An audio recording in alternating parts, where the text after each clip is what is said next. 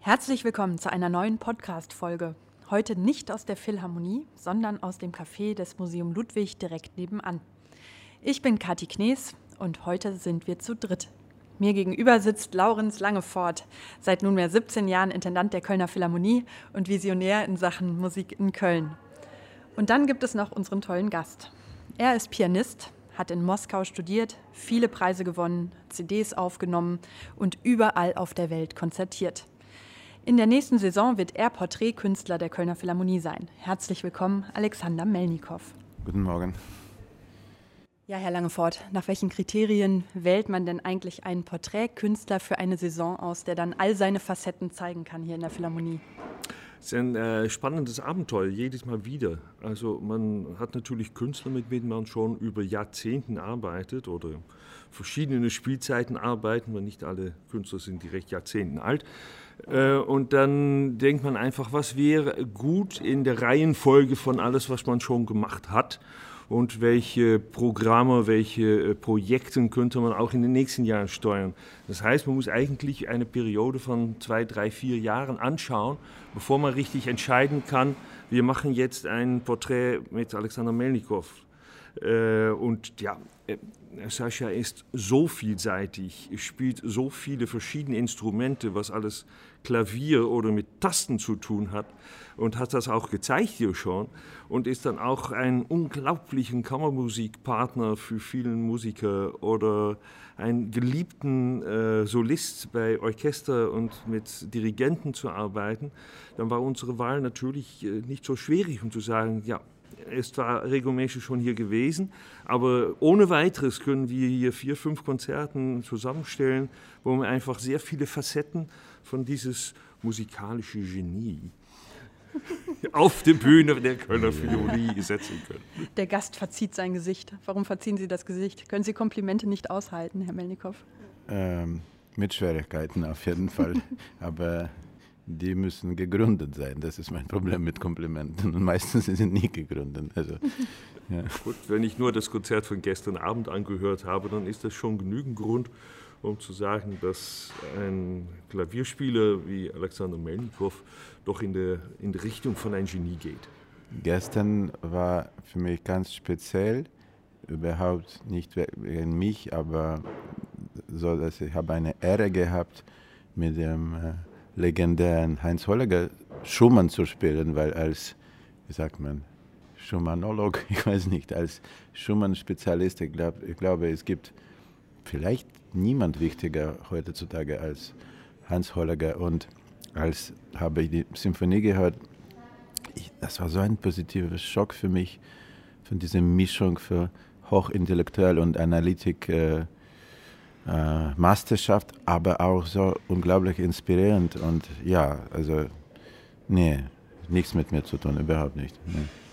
Aber ich will auch nicht jetzt äh, Koketterie machen, das ist auch absolut nicht interessant. Aber ja, gestern für mich ganz, war ganz speziell und, und äh, ist auch irgendwie wichtig für mich, dass habe ich das hier gehört, weil ähm, es gibt auch um Vertrauen und ich habe tatsächlich relativ viel schon in Philharmonie gespielt, manchmal ganz schlecht, manchmal okay. Und ähm, dass die Philharmonie diese auch vertrauen, aha, okay, in mir, an mich, also keine Ahnung.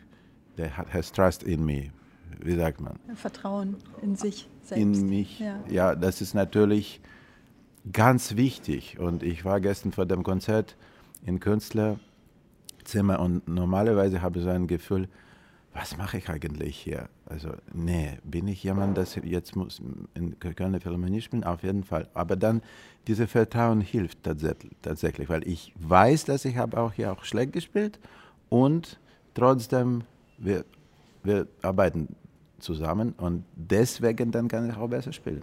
Ja. In welchen Momenten haben Sie denn selbst ganz persönlich das Gefühl, heute habe ich richtig gut gespielt? Ich nehme an, das hat richtig ja... Richtig gut? Ja, noch einmal, ich will nicht prätentiös sein, aber das passiert ganz, ganz, ganz, ganz selten. Und, und ähm, statistisch gesehen kann ich jetzt nicht gerade sagen, wie oft, aber mm, ja, fast nie.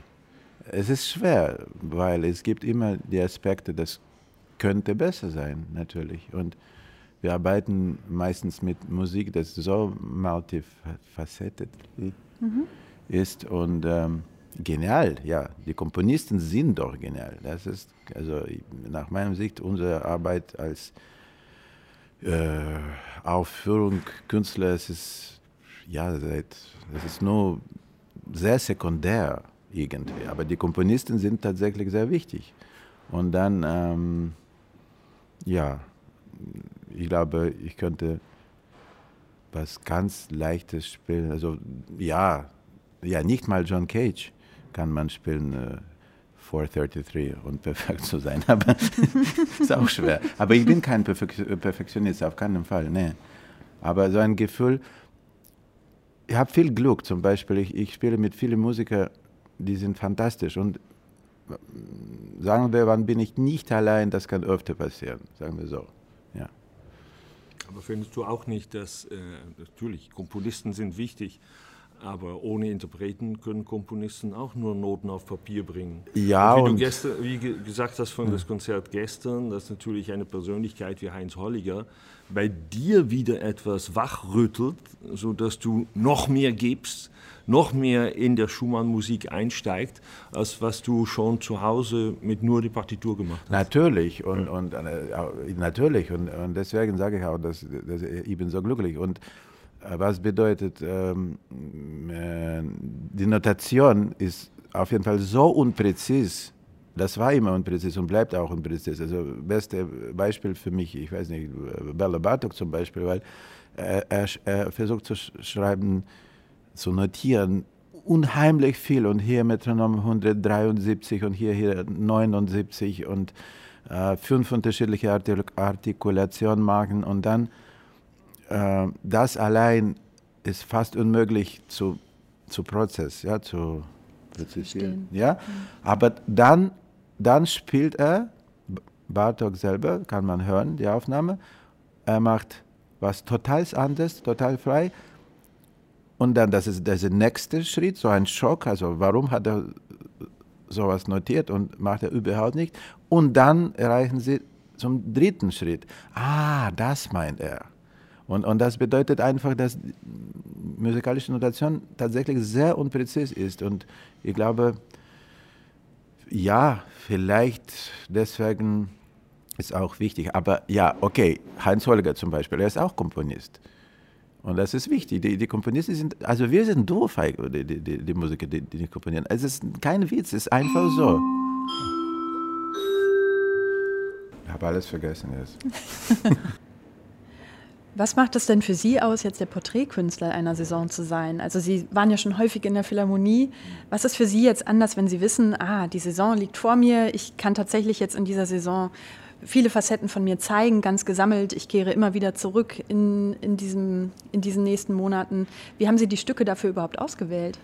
Ja, das, das, das hat kein einfaches Antwort, weil das ist natürlich eine Kombination. Was kann ich sagen, dass jetzt auf jeden Fall mit unserer heutigen Situation, ich habe so viel Respekt und sogar würde ich sagen Liebe für die Organisationen wie, wie Kölner Philharmonie, weil ich kann, ich kann ganz klar sehen, wie schwer und wie delikat muss man zwischen alle Bergen gehen mit dem Zweck, das Publikum zu haben und trotzdem ein eine Vision zu haben. Ja? Und, und äh, wir sind, ja, das ist so, irgendwie als, als Künstler, wir sind einfach äh, verheiratet zu, zu Veranstaltern, ja, Ver Veranstaltern, oh Gott. Und ähm, mein Gefühl ist, dass es tatsächlich eine sehr große Ehre, weil natürlich Kölner Philharmonie ein legendärer Saal ist. Und ich ich will nur hoffen, dass diese, diese Kupplung, diese Marriage, äh, wird gut. Und ich weiß, dass es ist wie alle Beziehungen, das ist äh, schweres Arbeit, aber das kann auch sehr schön sein. Ja? Und äh, ich habe jetzt dieses Vertrauen und ich habe auch gesehen, dass Kölner Philharmonie auch dieses Vertrauen an mich hat. Und ähm, ja, dann, dann müssen wir einfach arbeiten. Und es ist ganz speziell hier. Und äh, diese großen Säle, sie sind alle irgendwie unterschiedlich und mit, mit eigener Atmosphäre, mit eigenen Traditionen. Ähm, kleine Sachen, große Sachen. Und natürlich, ähm, hier, ist, äh, hier ist mir ganz wichtig. Und es ist auch, also der Dom ist auch da. ja. Ich weiß, dass Sie sich ja auch viele Gedanken machen, welches Instrument passt zu welchem Werk. Wird man auch das in der nächsten Saison auf der Bühne erleben können? Werden Sie Mozart auf einem anderen Instrument spielen als Ligeti? Werden Sie die Kammermusik auf einem anderen Instrument spielen, als wenn Sie hier solo mit Rachmaninow zu Gast sind? Ich glaube, zwischen Ligeti und Rachmaninow, das wird nicht zu unterschiedlich. Aber ja, Mozart spielt auch historisch. Aber auf jeden Fall waren, also ich habe zwei zwei Projekte mit, mit ähm, vielen Tasteninstrumenten. Und das zweite Projekt, das allererste Mal habe ich hier gespielt. Ja, allererste Mal. Und das war natürlich auch so eine Occasion, weil ich war überhaupt nicht, noch nicht da. Also ja, habe ich versucht, aber äh, vielleicht gute Sachen, schlechte Sachen, aber wann kann ich vergleichen mit, wie kann ich das jetzt spielen? Das ist natürlich eine andere Welt. Und, ähm, aber da habe ich so viel Vertrauen auch ähm, verdient sozusagen. Ja? Und äh, irgendwie diese Facette, also die, die, die Mini-Pianos habe ich schon hier gemacht. Also das ist jetzt nicht, ähm, nicht kritisch sozusagen, aber natürlich mit Les Siècles und, und äh, François Xavier Roth, Mozart spielen wir auch historisch, ja. Und äh, akustisch gesehen ist auch unglaublich, weil äh, zwischen die anderen Instrumente habe ich hier auch auf ganz kleinem fünfoktavigen Walterflügel gespielt und so viele Leute, Michael Lattenburger zum Beispiel, haben gesagt, ja, das ist unglaublich, kann man ganz gut hören. Und ja, akustisch ist natürlich auch ein Wunder hier, absolut, ja. ja. Was muss ein Instrument denn mitbringen, damit Sie sich sofort in den Klang verlieben? Oh nicht, nicht zu neu zu sein irgendwie. Ich weiß nicht, das ist, das ist äh, teilweise esoterisch, teilweise ganz praktisch. Instrumentarium. Ja, ich muss leider noch einmal zu gestrigen Konzert gehen, weil es ist so viel wichtiger, wie man spielt, als auf was man spielt. Und ganz oft, ich bin ziemlich allergisch zu dieser Mischung Idee, wann die Leute in einem Orchester mischen, zum Beispiel moderne und äh, historisch und auch bei Kammermusik. Ganz oft bin ich gefragt, oh, du spielst Hammerflügel, spielt mit uns, aber mit einem modernen Orchester. Und auch wenn Tonhöhe passt oder sowas, das funktioniert einfach nicht. Und, und gestern bei der Schumann-Symphonie und ich, hab, ich, ich kenne die zweite Symphonie ganz gut ja, und habe auch viel gehört, auch eine fantastische Sachen habe gehört. Mit, also ich, ich habe Claudia Abado gehört zum Beispiel mit der zweiten Symphonie, zweimal live. Aber ich habe das nie so klar gehört wie gestern und die mischen, die, die spielen tatsächlich teilweise modern, teilweise historisch und plötzlich für mich, das war absolut kein Problem. Ja? Absolut kein Problem weil, weil wie sie gespielt haben und wie hat er dirigiert. Und Hans, Heinz Holger, er kommt nicht mal vom so, sozusagen Hipsters. Ja, er ist überhaupt nicht äh, äh historische, äh, informierte Praxis. Ich weiß nicht, wie sagt man das. Seine Ästhetik äh, kommt vielleicht, wann schon, dann vom, ich weiß nicht, 50er oder 60er Jahre.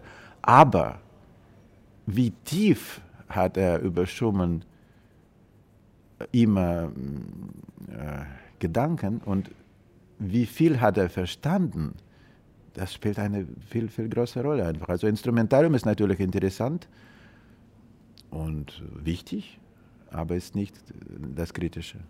Ja. Ja,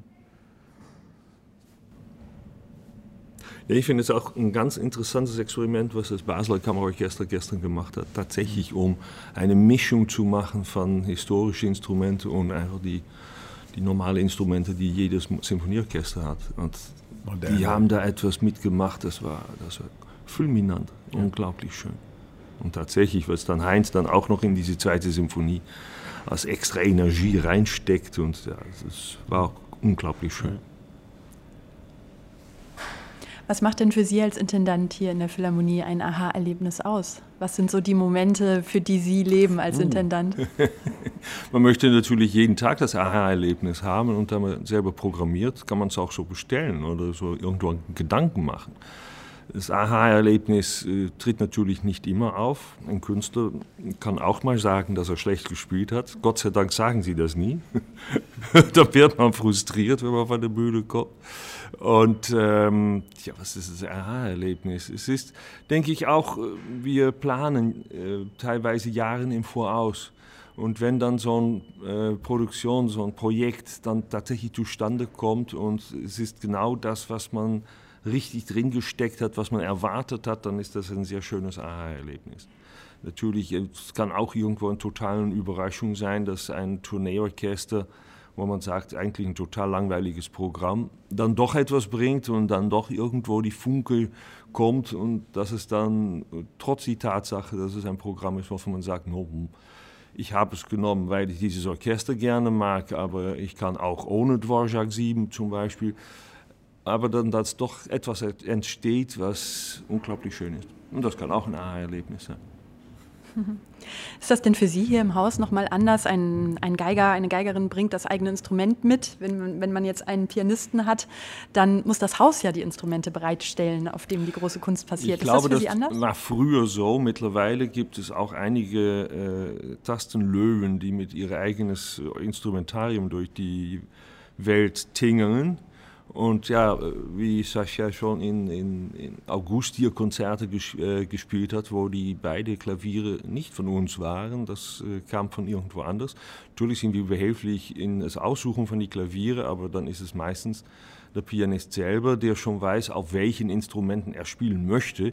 Ja, und dann geht es darum, dass der Künstler selber weiß, wo das Instrument zu finden ist, dass das dann hierher kommt, dass wir es dann nochmal pflegen, dass er nochmal unseren Klaviertechniker oder jemand anderes, der das Instrument besser kennt, das für unseren Saal am besten äh, nochmal vorbereitet. Ja, und dann kann das Konzert stattfinden.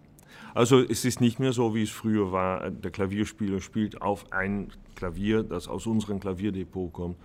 Und Gott, wir haben da stehen neun Flügel, glaube ich. Also Herr Giese ist auch da. Ja, und Herr Giese ist natürlich ja, da. Also unser Klaviertechniker ja. ist ein ja auch ein Wunder. Also ja. das, das, ist auch schon sehr, sehr schön, dass wir jemanden wie Herr Giese hier in der Philharmonie haben. Ja. Mhm. Ist so ein Klavierdepot, ist das für Sie wie eine Schatzkammer, wenn Sie durch das Depot gehen und dann auf verschiedenen Instrumenten spielen und vergleichen? Ist da, kommt da immer noch auch so eine kindliche Begeisterung durch? Also die Musik begleitet Sie ja seit Kindheitstagen. Konnten Sie sich Begeisterung, das bewahren? Hm, weiß ich nicht. Klavier, Klavierdepot ist eine, vor allem eine Übemöglichkeit für mich. Mhm.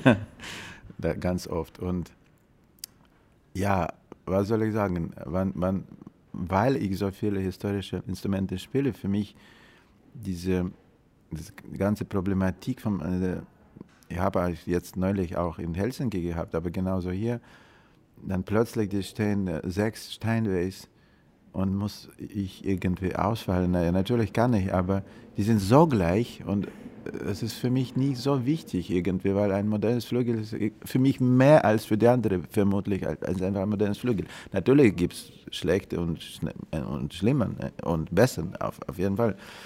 Aber diese fantastische Säle wie, wie äh, Musikzentrum in Helsinki oder hier oder Berlin Philharmonie, die sind Steinway-Niveau oder, oder Tokio so, sogar besser, ja. Die, äh, das, Stein, das Steinway-Niveau so hoch ist, dass es es geht um, um diese persönlichen Präferenzen von diesen großen große Pianisten, ja, wie weiß ich nicht, Sokolov oder weiß ich nicht wer, ja. Und ähm, mir ist nicht so super wichtig, ne. Weil die sind alle sehr gut auf jeden Fall. Das Problem ist, sie kommen und, und es gibt ein ganz schlechtes Instrument. Und als jemand aus Sowjetunion, ich, ich kenne auch das ganz gut, ja. und plötzlich sie müssen spielen und äh, genau 50 Prozent Seiten sind da und die anderen sind nie da, so von hier bis hoch. das ist, ja, da ist ein Problem. ja, ja, gut, aber das ist das Konzerthaus natürlich eine Verantwortlichkeit und die Klaviere richtig in guten Verfassung zu haben. Ja, aber hier ist mehr als gut. Ja, ja, gut. Und ja. was ich ergänzen möchte bei dir, ja, du bist natürlich der Pianist, aber ich glaube, wir müssen zur Verfügung stellen eine Anzahl von Instrumenten, die vielleicht allen eine andere Wärme oder eine andere Möglichkeit zum Anschlag haben. Und mhm. da kann ich sogar, ich bin sogar selber überhaupt kein Pianist, aber habe ein paar von diesen Flügeln selber mit Pianisten ausgesucht in Hamburg. Yeah. Und da merkt man auch, dass das Charakter von der eine ist einfach ein anderen Flügel. Als ein anderer Flügel. Es heißt alles das gleiche Mark. Es sind jüngere oder ältere Flügel, aber sie werden dann von Giese auch wieder immer neu bearbeitet. Er hat seinen Charakter, ja. der Flügel. Ich, ja. kann, ich ja. glaube, ich kann immer sagen, das hat Herr Giese intoniert. Und diese Top-Techniker, die sind auch alle so. Kann man, ja. ja, aber ich bin, also ich bin leider viel zu sarkastisch manchmal, ja. Und ich frage mich immer, nicht nur wann ich spiele, also zwei Beispiele kann ich geben. Einmal war, war ich in einem Konzert mit einem ganz berühmten Pianist und dann war Handy da plötzlich und er ist ähm, weggegangen. Und habe ich mich gerade gefragt, also spielt er so gut? Das muss ich jetzt weggehen wegen meinem Handy? Nein. Ja, das ist ein und das ist für mich ein bisschen auch so mit, wann ich muss ein Flügel auswählen. Ich frage mich, spiele ich wirklich so gut, dass dieser kleine Unterschied so wichtig ist? Nee. Und zweite, zweite Beispiel, ich habe auch gespielt einmal mit einem ganz berühmten Cellist und er hat zwei Stunden lang versucht zu verstehen, wie, wie kann er sein Podium eine Zentimeter nach vorne oder zwei Zentimeter nach hinten stellen. ja, und dann habe ich, hab ich auch, das habe ich sogar gesagt an diesem Cellist. Also spielen wir wirklich so gut, dass es wichtig ist? Und das ist ein bisschen so. Ja, in, in, ja, letzte Woche in Helsinki habe ich eine Krise gehabt, weil ich, ich, hatte alle, ich musste da Rachmaninoff spielen und alle diese Flügel sind einfach gut. Ja, und ich, ich konnte plötzlich nicht, weil ich, ich habe gedacht, okay, normalerweise bei mir der wichtigste ist Pianissimo Control, aber die sind alle da, die sind alle perfekt. Und dann, äh, ja, aber ich, ich kann leicht verstehen, also mein, mein, mein Freund äh, und fantastisches Pianist Kirill Gerstein, er schreibt alle Nummern in sein Notizbuch von jedem Steinway und er kann immer erzählen, das ist so, das ist so. Und ich, okay, ja. Es gibt ein paar Pianisten, die alle Nummern direkt aufschreiben ja. und dann auch schreiben, was der was sie davon meinen. Ja. Und wenn die dann wiederkommen bei uns, dann hört man vorher schon, ich will der 338 oder ja. 447. ich kenne die Nummer mittlerweile auch. Ja, ja. Und dann gibt es natürlich die Pianisten, die nur das Neueste haben möchten. Ja, das also, ist tragisch für mich. Ja. Das ist für mich einfach, da bin ich plötzlich ernst mhm. und kein mehr Quatsch, weil ich habe auch gesehen, die Pianisten, die kommen und die schauen tatsächlich auf der Nummer, aber nur mit dem Zweck zu sehen, ob das neu genug ist. Und das ist für mich tragisch, weil auch natürlich Steinway ist eine ganz große Marke und, und auch eine Legende und ähm, bis jetzt, die waren tolle Instrumente, kein Problem, aber dass auch Konzertsäle, die haben manchmal absolut fantastisches Flügel, der 20 Jahre oder 30 Jahre alt ist. Und dann kommt ein Pianist und sagt, das ist zu alt oder dann kommen die Steinway-Leute und sagen, nein, nein, nein, es ist nicht mehr gut, sie müssen ein, ein neues kaufen. Und das, das finde ich tragisch. Und ich finde auch, was, was äh, Henry Steinway so klug gebildet hat, also diese Beziehung zwischen Künstler und Pianisten und, und, und Fabrikanten, es ist jetzt ein bisschen, geht woanders. Aber natürlich, äh, das ist äh, überall mit unserer Zivilisation jetzt. Aber da, da bin ich allergisch, wenn man sagt, das ist nicht neu genug. Ein Flügel braucht, also einige von meinen Instrumenten sind auch 200 Jahre alt. Ich, ich, ich sage nicht, das ist zu, zu alt. Ja? Oder auf einem Stradivari habe ich nie gehört, oh, es ist, ist zu alt. Ja? ja. gut, Streichinstrument mit alt und neu, das ist wieder eine, eine Investition. Kapitel auf sich selber. Investition, weil, ja. weil es einfach Investition ist. Aber ja. glauben Sie mir, bei, bei einem Farmerflügel oder bei einem Modernflügel, es gibt nichts einfacher als bei, bei einer Geige. Nein, es mhm. ist, äh, Holz ist genauso wichtig. Mechanisch gesehen, das ist ziemlich komplizierter. Natürlich, mhm. das kann auch ein Kunstwerk sein. Das ist nur nicht so eine Investition. Und, und deswegen ist es nicht so interessant für, für die finanzielle Gelegenheiten sozusagen. Aber ja. Man wird ja nicht als fertiger Konzertpianist geboren, sondern das ist ja etwas, was wächst über viele Jahre, über viele Jahrzehnte. Sie sitzen schon seit Sie ein kleiner Junge waren an den Tasten und das ist jetzt immer noch so. Im nächsten Jahr werden Sie 50. Gibt es etwas, das Sie immer angetrieben hat? Und was, angetrieben verstehe ich nie. Also was, was so eine innere Motivation war, sich mit der Musik zu beschäftigen, sich auseinanderzusetzen. Hat sich das im Laufe der Jahre verändert oder ist das ja. immer noch so, wie es am Anfang war? Nee, hoffentlich nicht. Wissen Sie, mein Problem ist bei jedes Interview, dass ich, ich, ich versuche immer eine ein, ein ernste Antwort zu geben. Und Wissen Sie gar nicht. Doch, aber, aber das in, in, in 90 Prozent der Fälle, diese ernste Antwort ist überhaupt nicht, wann, was man auf einem Interview sagen sollte. Ja? Ich weiß nicht. Motivation ist eine große Frage. Das hat natürlich viel geändert und ganz am Anfang, weil ich muss sagen, ja, vielleicht, ja, es ist genau so ein Beispiel, muss ich das so nie sagen, aber wenn schon, dann schon. Ich, ich war immer jemand, der wollte alle Konflikte vermeiden. Bin ich bis jetzt. Er hat viele Vorteile und viele, was ist im Gegenteil von Nachteile. Nachteile. Am Anfang habe ich immer gedacht, als ich sechs war, ja, es ist leichter, zwei Stunden zu üben und dann lassen sie mir alle in Ruhe, ist okay. Ja? Und das war meine Motivation am Anfang. Und ich, ich habe immer, ich glaube, die, die gibt es diese Kinder, die wirklich so eine Leidenschaft haben, aber ich glaube, die sind viel weniger als die Eltern erzählen sozusagen. Ja? Und das hat so oft mit Elternambition zu tun. Und da bin ich auch allergisch leider. Aber muss man dieses, dieses Spiel machen, weil natürlich als, als ein Kind äh, ist auch normal, sie, wollen Fußball spielen und nicht am Klavier sitzen oder mit dieser komischen Geige. Ja? Aber Motivation, musikalisch gesehen, ja, wie, wie, wie uns alle, ich habe einige Momente gehabt, die ganz wichtig waren.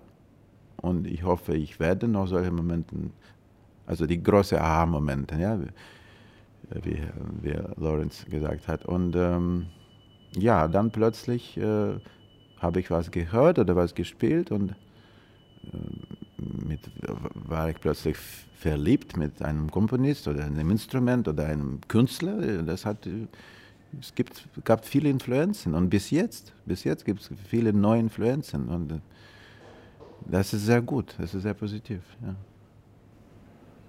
Sind Sie denn jemand, der zum 50. Geburtstag dann zurückschaut oder schauen Sie immer nach vorne? Ah, was für eine Frage. Ich glaube, mein Leben ist ganz, ganz glücklich, aber ich bin jetzt so pessimistisch mit unserer Zivilisation generell gesehen. Und ich war auch immer, immer so, ich, ich bin ein Passeist sozusagen. Ich, ich habe Angst und Angst vor äh, Zukunft irgendwie. Ich weiß, dass wir sind jetzt im 21. Jahrhundert, aber ich weiß auch, dass, obwohl ich war relativ spät geboren für 20. Jahrhundert, meine Seele ist immer noch im 20. Jahrhundert irgendwie. Ja? Und dann, als bin ich 50, ich, ich, ich, glaube sicher, mit Sicherheit, ich werde noch deprimierter sein als jetzt. Und dann werde ich mich fragen, und was genau hast du gemacht in 50 Jahren? Ja? Nicht viel. Und äh, ja, aber das ist auch interessant, weil jetzt kann ich auch sehen, es gibt, falls wir überleben das alle, das ist überhaupt nicht sicher, ja. Es gibt so und so Zeit restlich und dann, es wäre gut, noch das und das zu schaffen. Und das ist auch also ein positiver Aspekt, ja. Aber das ganze Jubiläum, es gibt so viele Musiker, die feiern immer 67,5 Jahre alt mit äh, einer riesigen Michelin-Star. Ich bin nicht einer davon. ja. Ist denn die Musik etwas, wo Sie trotz allem auch Trost und Zuversicht finden? Ja, und das noch mehr immer, natürlich, weil als, als wir sind älter und als wir verlieren langsam absolut alle Leute und alle Dinge. Diese Musik und ihre Beziehung mit Musik, das bleibt immer, ja. Und dann das ist äh, so wie bei Fred Astaire, they can't take that away from me, ja, ein bisschen.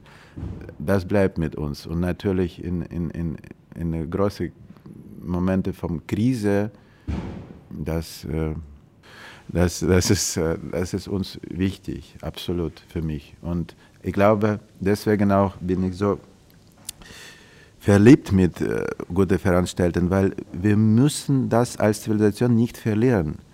Ja, es ist schwer und Musik zu hören ist ein acquired taste, ich, ich weiß nicht auf Deutsch.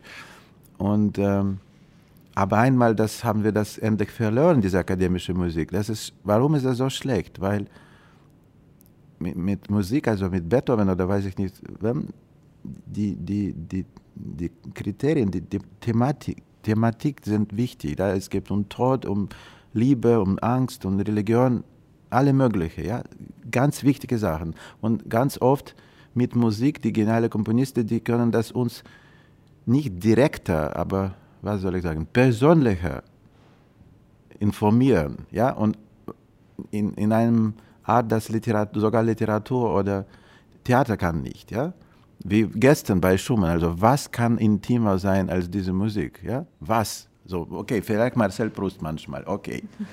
Aber anders.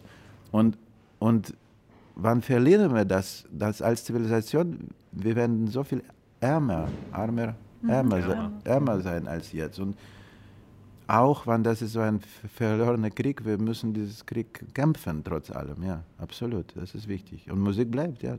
ja. Aber interessierst du dich dann auch für Komponisten von jetzt?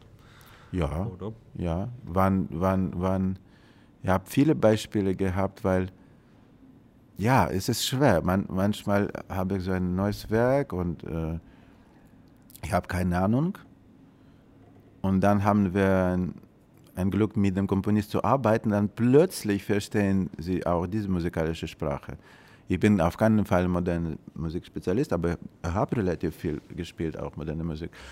Und ähm, das ist wie eine Droge, dass plötzlich sie verstehen, ah, okay, jetzt, jetzt, ja, was Musik gut ist, das ist absolut genial. Und haben Sie schon bemerkt von meiner Persönlichkeit, ich versuche immer mich selber zu schulden, wenn was falsch ist. Und bis jetzt habe ich nur zwei Komponisten gefunden, dann kann ich mit Sicherheit sagen, ich hasse diese Komponisten und ich hasse diese Musik. Und nein, aber nur zwei, eine ganze, alle anderen Fälle, ich sage mir, okay, vielleicht verstehe ich das nicht. Und ich bin ja tatsächlich 50 und bis 50 habe ich nur zwei gefunden. Das ist, ja. Das geht noch. Ja. Die Neugier bleibt. Ja. Aber du hast du schon Uraufführungen gespielt hier im Saal. Ja, mit Georg Nigel, ja. Ja, und äh, Amelin hast du ein Stück gespielt? Auch, ja, ja natürlich. Ja, ja, oh ja, war so nett. Ja. ja genau, ja. Da, da, war ich auch glücklich, dass ich könnte plötzlich mit dieser Legende schreiben und er war so nett. Ja, mhm. ja. Marc André natürlich. Ja, super. Ja, ja. Aber ähm, mit Georg Nigel, das war, na, das war nicht die Aufführung, oder? Wir, wir, wir das war keine Uraufführung, aber es ah, ja, war okay. ein neues Stück. Ja. Ja. Herr Langefort, mit welchem Gefühl gehen Sie denn momentan zur Arbeit? Verspüren Sie auch den Auftrag, Musik in die Welt zu bringen, über Solisten wie Alexander Melnikow im aber Hier und Jetzt deutlicher denn Sie? je? Was soll ich sonst machen? Ja, aber ich bin hier doch kein Verwalter, hoffe ich jedenfalls. Aber ich meine, im Anbetracht der Weltlage haben Sie auch das Gefühl als Veranstalter, dass Sie Ihren Auftrag Musik in die Welt zu bringen, dass ja, sie das deutlicher absolut sehen? richtig. Es ist äh, die Musik wirklich treu zu bleiben und die Musik in alle Facetten auch hier in der Philharmonie zu geben, aber auch die Bedeutung von Musik für eine Bevölkerung von in diesem Fall Köln und Umgebung sehr deutlich zu machen und dass dann auch die Musik sein muss, die wirklich alle Musik sein kann. Also ich, ich würde nicht sagen, ich habe natürlich meine Präferenzen für bestimmten Musiken, um es mal so zu sagen, aber ich finde, dass in einer Philharmonie, da muss jeder aus Köln oder irgendwo anders seine, ihre Musik hören können. Und die müssen wir dann einfach machen. Da müssen wir einfach suchen und die Möglichkeit geben, das zu tun. Nicht alle Musik passiert in der Philharmonie, das muss man natürlich auch als Begrenzung setzen. Man muss natürlich den Saal auch Ehre geben. Also zu groß oder zu klein, oder zu klein passt fast äh, auch noch immer, weil das ist auch als Kammermusik eigentlich sehr groß. Aber bestimmte Sachen muss man dann nicht machen, weil da sind andere Spezialisten darüber. Also ein, ein Arena-Programm muss nicht unbedingt eine Philharmonie. Aber finde ich, die, in diesen Zeiten, die wirklich richtig schwierig sind, ob es jetzt, wir kommen gerade aus einer Pandemie, es gibt einen Krieg im Osten, es gibt so viele schwierige Momente, es gibt eine Inflation, ist die Musik als, als Möglichkeit mal ja, über andere Sachen nachzudenken und sich äh, eine Ruhe finden, unglaublich wichtig. Aber dabei helfen natürlich Künstler wie Sascha. Ja, wir hoffen weiter, wir hören weiter, wir lieben weiter. Auch ja. in der neuen Saison mit Alexander Melnikow als Porträtkünstler. Schön, dass wir heute sprechen konnten, hier zu dritt. Vielen Dank. Das war wieder eine Podcast-Folge für die Kölner Philharmonie. Wunderbar. Ich, ich ja. bin Kathi Knees und sage wieder Tschüss und bis bald. Dankeschön. Tschüss.